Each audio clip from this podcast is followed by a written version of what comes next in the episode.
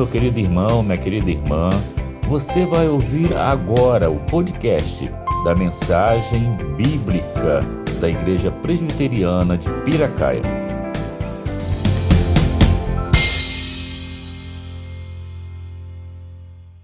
Bom dia, bom dia para todos vocês, os irmãos e as irmãs. Começo na manhã deste domingo não, não poderia deixar de ser, né? Porque é Dia dos Pais.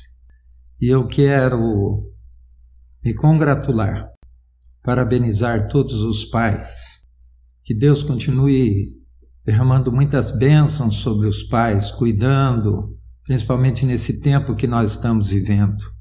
Quero também me congratular com os pais que são pais duas vezes, porque são pais e avós. Avós são aqueles que têm filhos com açúcar. Se você ainda não teve essa experiência, quem sabe um dia você vai ter, de ter netos. Neto é filho com açúcar. É uma beleza, é uma maravilha, uma maravilha ter neto. Você tem as bênçãos sem muitas obrigações. E realmente eu tenho que concordar com aquele velho ditado que diz assim que avô estraga neto. Eu não sei se essa é a palavra adequada, mas se é uma coisa que dá prazer no avô, é fazer as vontades dos netos, aquilo que os pais não deixam de jeito nenhum. Então, a nossa congratulação, os nossos parabéns a todos os pais, aos avós que são pais duas vezes. Vamos orar, meus queridos. Te louvamos, ó Deus, na manhã deste dia, reconhecemos a tua presença conosco, teu amor e bondade, o teu cuidado paternal. O Senhor se revelou a cada um de nós por intermédio de Cristo Jesus e nos permitiu chamá-lo de Pai. Só o Senhor poderia ter feito isso. Só um Deus misericordioso, bondoso, um Deus que caminha conosco, que está em nós, poderia se autodenominar como Pai, aquele que está junto, aquele que está sempre com os braços abertos, aquele que nos toma no colo e que nos dirige, nos consola, nos exorta, nos ama profundamente ao ponto de morrer por nós. Rogo as tuas bênçãos, Senhor, sobre todos os pais, avós, na manhã deste domingo.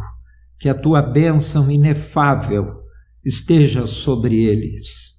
Que o Senhor se revele também àqueles que ainda não abriram as suas vidas para o Senhor, que vivem ainda na vida antiga, naquela vida que não há bênção suficiente para perceber que o Senhor é um Deus com quem vale a pena caminhar.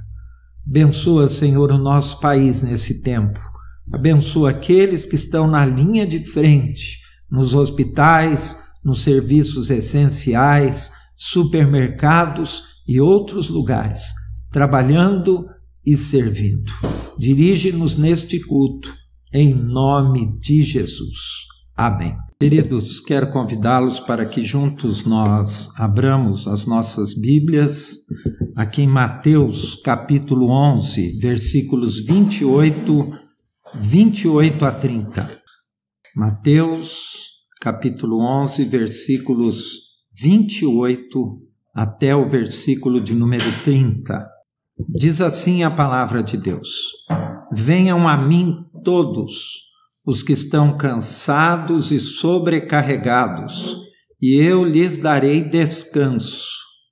Tomem sobre vocês o meu jugo e aprendam de mim, pois sou manso e humilde de coração, e vocês alcançarão descanso para, digo, vocês encontrarão descanso para as suas almas, pois o meu jugo é suave e o meu fardo é leve.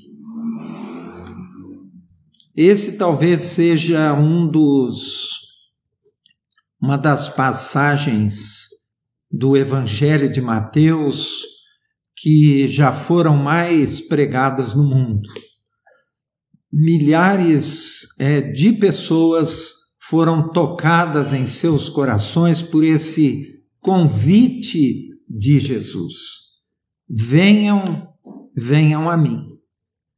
Eu acho esse esse convite um convite bastante abrangente, porque ele diz: "Venham a mim todos". Não há acepção de pessoas, não há preconceito. Jesus não quer deixar ninguém de fora. Por isso ele diz: venham a mim. Olha, não venha você, mas venham a mim todos. Agora, o que vem em seguida aqui é que é o divisor de águas. Quem ele está convidando aqui? Os que estão cansados e sobrecarregados. Então, quando ele diz venham todos, ele está pondo uma limitação aqui no seu próprio convite quando ele afirma os que estão cansados e sobrecarregados. Interessante que ele poderia ter falado assim: olha, venham a mim todos e eu lhes darei é, descanso. No entanto, o convite parece que tem endereço certo. Não são, não é qualquer pessoa. São aqueles que estão cansados e sobrecarregados. A impressão que eu tenho, eu creio que há momentos em que o nosso coração, por força das circunstâncias, estão mais propícios a ouvir a voz ouvir alguém de fora, ouvir uma opinião. Às vezes a nossa vida, a situação em que nós estamos, parece que nós estamos no inferno. E o que, que é o inferno? Inferno é um lugar onde não há esperança. Inferno é um lugar onde todas as portas estão fechadas, onde a pessoa já correu atrás de tudo e não conseguiu sair daquela situação. Não, já foi no médico e o médico não resolveu. Já procurou advogado, o advogado não resolveu. Procurou psiquiatra, ah, melhorou um pouco a situação, mas não resolveu. Procurou uma porção de práticas, procurou autoajuda. Não resolveu. E aí então o coração daquela pessoa faz aquela pergunta: e agora, o que, que eu faço? E é nesse momento, quando a pessoa está nessa situação, está cansada e sobrecarregada, sei lá, por qualquer coisa que seja, relacionamento com, com, com o cônjuge, problemas com os filhos, problema ah, financeiro, cansaço da vida, depressão, tantas coisas que podem sobrevir na nossa vida. Nesses tempos, então, nem se fala. Os médicos, os especialistas, os psiquiatras, psicólogos, enfim, estão descobrindo que jovens, adolescentes, estão com uma síndrome, muitos jovens e adolescentes estão com uma síndrome profunda de ansiedade. Então Jesus está se dirigindo a, não é para qualquer um, é claro que ele não, é, não está se dirigindo a qualquer um. Ele está dizendo assim: olha, se está tudo tranquilo, se você não está absolutamente sentindo necessidade de nada, se você acha que você está. Ah, que você se basta. Então, não é para você esse, esse meu convite. Se você acha que a vida para você está tranquila e que você pode ir tocando, não é para você. É para quem está cansado. É para quem já não aguenta mais caminhar sobre um peso está sobrecarregado. Então, Jesus dirige o seu convite, é o, o venham de Jesus, ou como diz na tradução antiga, ou na tradução mais tradicional, vinde a mim. Mas somente aqueles que estão cansados e sobrecarregados, e eu lhes darei descanso. O que Jesus está prometendo é isso.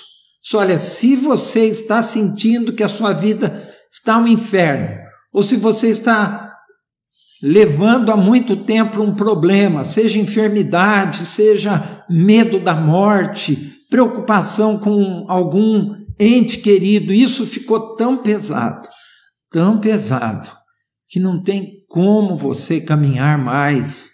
Então, vem a mim, que eu posso te dar descanso. E Jesus vai propor aqui a, troca de jugo. Porque ele fala assim: agora você vem a mim e você vai tomar o meu jugo. É como se eu pudesse fazer uma troca com Jesus. Ele diz: Olha, daqui todo esse peso que você está sentindo, essa sobrecarga, dá para mim e toma o meu jugo. Toma o meu jugo. Esse é o primeiro passo que Jesus propõe aqui: tomar o seu jugo. Jugo era aquilo que, ou aquilo que ainda se coloca, quando alguém é, em algum lugar vai arar uma terra com uma junta de bois ou com, com dois cavalos ou burros, por exemplo, ele coloca um jugo, ou seja, ah, uma canga de madeira no pescoço de ambos para que eles possam caminhar juntos, para que não queiram um animal ir de um lado ou, e o, o outro animal vai do outro lado. Então é feita aquela canga, aquela ah, de madeira, uma madeira em cima, outra embaixo, e uma, o animal então é colocado, aquilo abre, os animais são presos ali e então eles vão caminhar os dois juntos, não tem como ir de um lado e do outro. E quem conduz o arado, ele tem uma rédea enorme que pega em um e outro. Então ele vai virando para onde ele quer. E a palavra julgo, ela tem a mesma raiz quando nós falamos, olha, o meu cônjuge. Então, olha, eu caminho, eu tenho um, um, um jugo com meu cônjuge.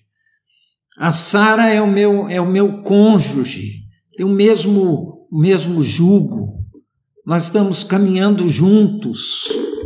Então, o que Jesus está falando aqui é o seguinte: olha, eu não sei qual é o teu jugo, eu não sei a que você está preso, mas se a, a que você está preso tem te cansado e sobrecarregado, olha, joga esse jugo para mim e tome o meu jugo. Tome o meu jugo. Muita gente pensa que é possível viver sem julgo, que é possível ter uma liberdade total, que é possível viver uma vida sem limites, sem ser escravizado por nada. Mas não é possível isso.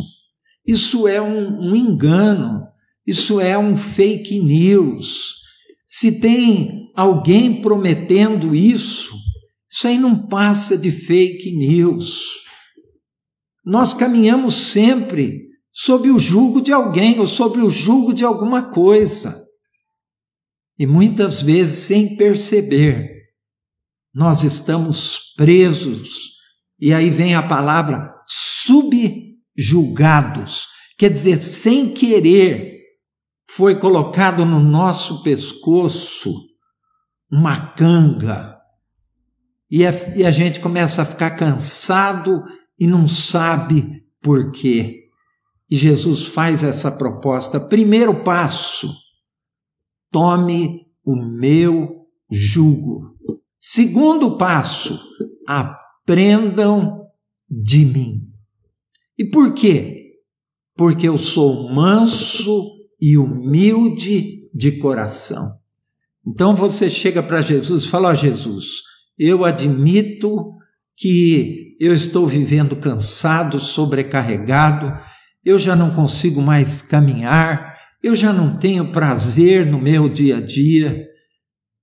Então você vai trocar o seu jugo com Jesus.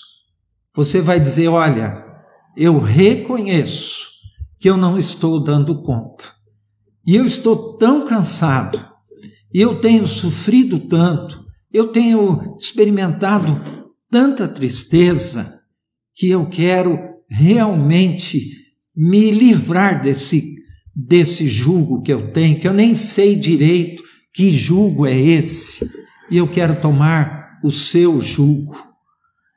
Eu quero aprender do Senhor.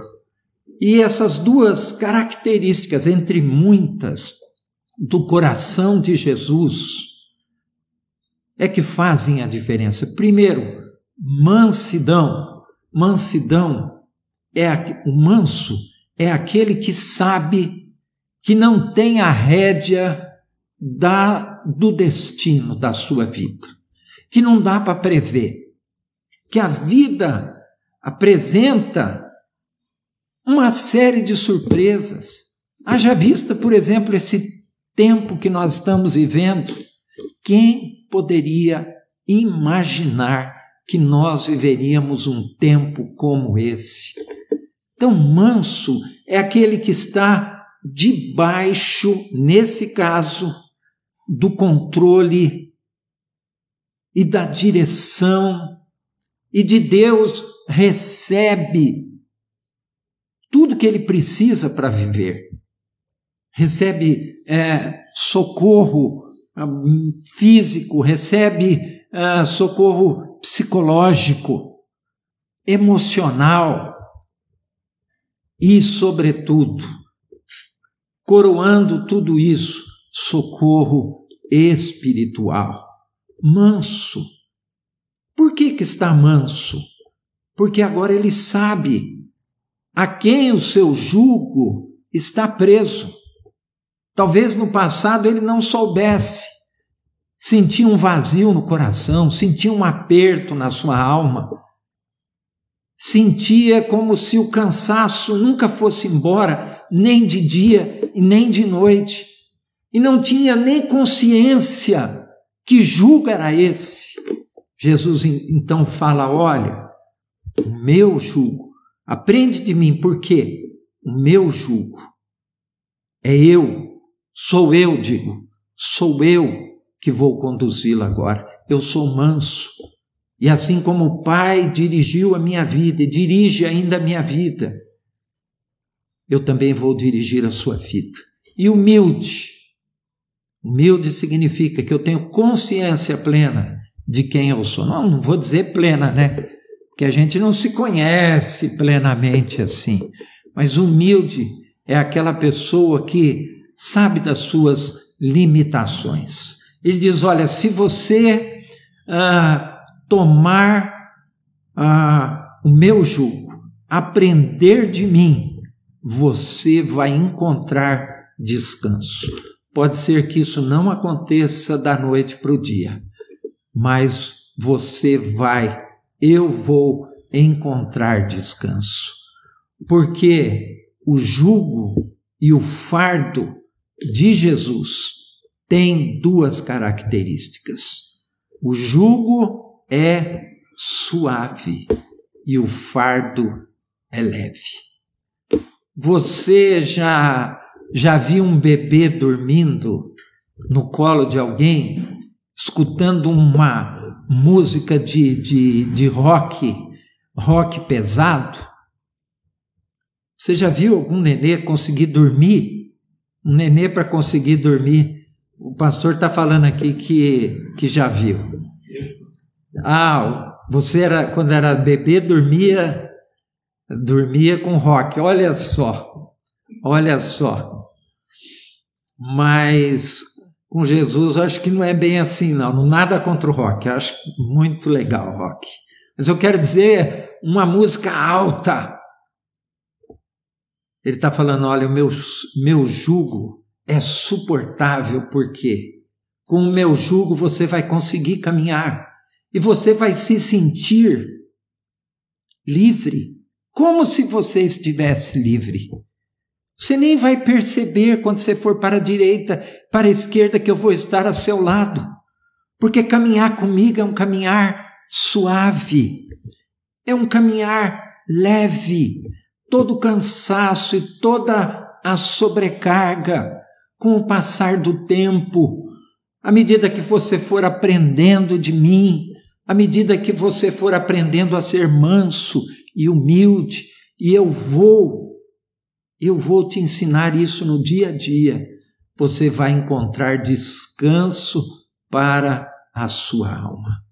O meu jugo é suave e o meu fardo é leve. Você pode escolher. Eu posso escolher. Eu acho que aqui há duas categorias. Aqui aqueles que nunca caminharam com Jesus e podem escolher caminhar com Jesus agora, entregam para Ele o seu fardo pesado que sobrecarrega, entrega para Ele o cansaço e caminha com Ele. E é uma vida nova, é, uma, é um caminhar novo, é a experiência da suavidade e da leveza. Não é que não vai ter problema, meu querido, não se trata disso. Mas o que Jesus está, olha, você vai caminhar comigo e vai experimentar isso. Mas isso também pode se aplicar aos crentes. A você que está numa vida cristã, mas ainda está pensando que. Né? Ah, eu sei de uma história de um, de um missionário que estava na Índia e ele estava passando com a sua caminhonete e ele viu uma senhora segurando um pacote, um, um, uma trouxa, não se sabe do que, muito grande. E ele parou e falou: A senhora não quer, a senhora não quer é, uma carona? E ela falou: Era uma senhorinha já, bem de idade. E ela falou assim: Quero sim. Há, há certas seitas, há certas religiões na Índia que não permitem, por exemplo, que uma mulher ande com um homem desconhecido. Então, ela ela falou, eu vou, eu vou lá na carroceria. Falou, não, então, então pode, ele ajudou, tal, deu fardo para ela. E quando ele estava andando, de repente ele olhou para o retrovisor e viu que ela continuava carregando aquele fardo, que ela não deixava, ela continuava carregando aquele fardo pesado lá em cima na carroceria, na carroceria da caminhonete. Então eu acho também que esse convite de Jesus é para quem já está na caminhada cristã, mas ainda não aprendeu, não aprendeu a entregar o fardo para Jesus, não aprendeu nem da, da mansidão, não descansou ainda sobre o controle de Deus, sobre o controle de Jesus. Não tem consciência das suas limitações, acha que pode abraçar o mundo, acha que pode resolver todas as coisas. Então, esse é um convite, é um convite duplo. Venham todos, mas só aqueles que estão cansados e sobrecarregados. Amém? Que Deus nos abençoe. Queridos, eu quero passar agora a leitura do texto para a Santa Ceia. Se você teve tempo de preparar o pão e o vinho ou o suco, você agora pode participar da ceia. Se não, se você não está assistindo ao vivo aqui, você também agora você pode, você que está assistindo depois, porque esse culto fica gravado, você pode participar da ceia. Palavra de Deus, 1 Coríntios, capítulo 11, 23 a 26 diz: Pois eu recebi do Senhor o que também lhes entreguei. Que o Senhor Jesus, na noite em que foi traído, tomou o pão e, tendo dado graças, partiu-o e disse: Isto é o meu corpo, que é dado em favor de vocês. Façam isso em memória de mim. Da mesma forma, depois da ceia, tomou o cálice e disse: Este cálice é a nova aliança no meu sangue. Façam isso sempre que o beberem, em memória de mim. Porque sempre que comerem deste pão e beberem uh, deste cálice, vocês anunciam a morte do Senhor até que ele venha. Amém? Vamos orar mais uma vez. Senhor Jesus, que privilégio é para cada um de nós, que privilégio singular e incomum participar desta mesa. Nesta mesa tem bênção, nesta mesa tem renovação espiritual. Esta mesa nos reporta ao Calvário, ao sacrifício do Cordeiro Eterno. Essa mesa mostra que o Senhor está presente conosco e estará presente todos os dias da nossa caminhada, até o último suspiro. Mas esta mesa também mostra, ó Deus, o futuro. Esta mesa mostra que um dia o Senhor vai voltar e nós estaremos eternamente com, com o Senhor. Por isso, ó Deus, nós queremos continuar caminhando junto com o Senhor, aprendendo com o Senhor, tomando o jugo do Senhor, que é suave e que é leve. Queremos estar experimentando descanso nas nossas almas.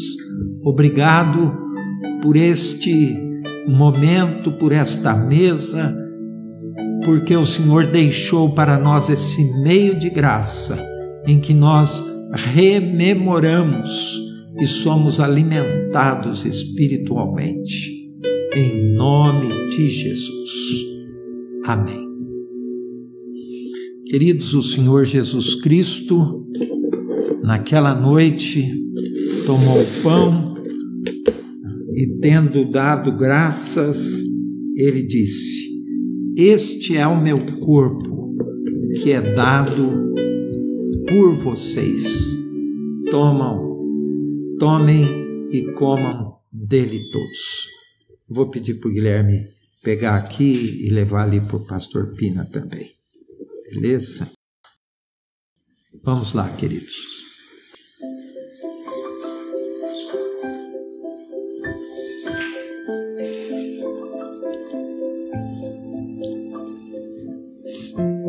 bênção, queridos. Que bênção que nós podemos estar juntos participando desta mesa. Estamos juntos espiritualmente, não estamos juntos fisicamente, mas é uma bênção. É uma oportunidade singular nas nossas vidas. Oportunidade que a tecnologia está, está proporcionando. Semelhantemente, depois de haver ceado, o Senhor Jesus Cristo toma também o cálice em suas mãos e diz: Este cálice é a nova aliança no meu sangue. Tomai e bebei dele todos, e fazei isto em memória de mim todas as vezes que o beberdes.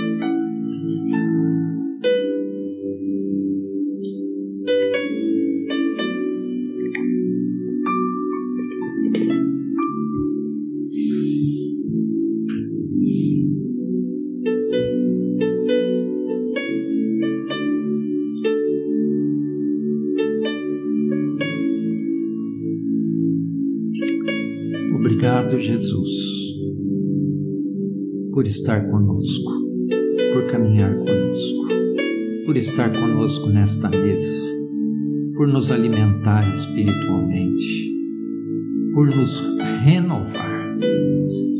Nós oramos em nome do Senhor. Jesus. Queridos,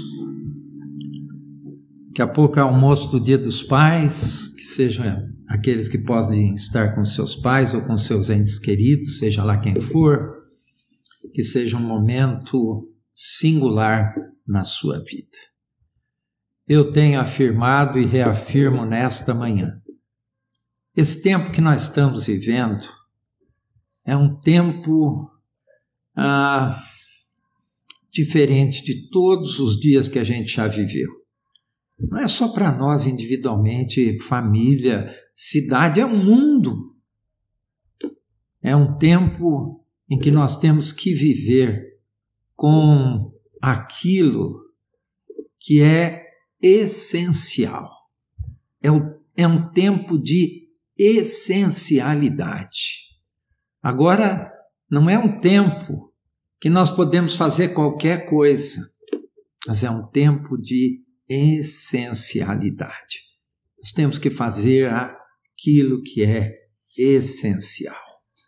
Eu quero, do profundo do meu coração, agradecer a você que tem é, contribuído com o trabalho. Muito obrigado. Você tem feito o essencial. Eu tenho certeza absoluta que, de alguma maneira, o Espírito Santo tem derramado bênção sobre você. Você que tem tido no seu coração, na sua alma, um sentimento de solidariedade. Eu tenho certeza que você tem sido também generoso, você tem olhado para o lado. Aliás, é até bom eu falar isso, queridos. Vamos olhar, vamos descobrir se tem algum irmão passando por algum problema ou alguém que a gente pode ajudar. E nós vamos fazer isso.